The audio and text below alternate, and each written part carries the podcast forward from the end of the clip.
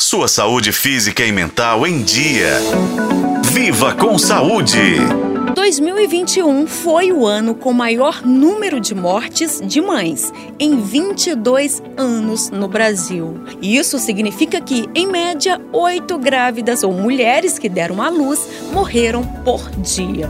Um dos motivos para esses números assustadores nesse período está diretamente ligado à pandemia. Mas a razão principal para o aumento dessas estatísticas se deve, em grande parte, à falta de políticas de saúde adequadas. Antes, porém, de a gente aprofundar nas dificuldades, primeiro precisamos entender o que é definido como morte materna. Segundo a OMS, Organização Mundial da Saúde, é quando uma mulher morre durante durante a gravidez ou até 42 dias após o parto, devido a causas relacionadas ou agravadas pela gestação. Mas é bom lembrar que quando falamos de morte materna, existem causas diretas, como hipertensão, hemorragias, infecções pós-parto e complicações de abortos inseguros. E também há causas indiretas, como doenças infecciosas, respiratórias, cardiopatias, HIV, dentre outras, incluindo aquelas que afetam os pulmões, como a Covid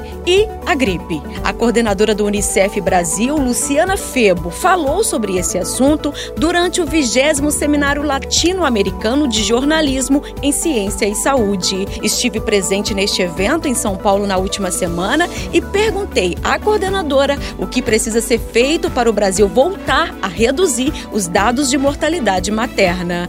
A situação é preocupante não só no Brasil, mas em todo o mundo. A OPAS, Organização Pan-Americana de Saúde, alerta que a maioria dessas mortes ocorre em países em desenvolvimento e poderiam ser evitadas. Por exemplo, no Brasil, em 2021, tivemos 117 mortes a cada 100 mil nascidos.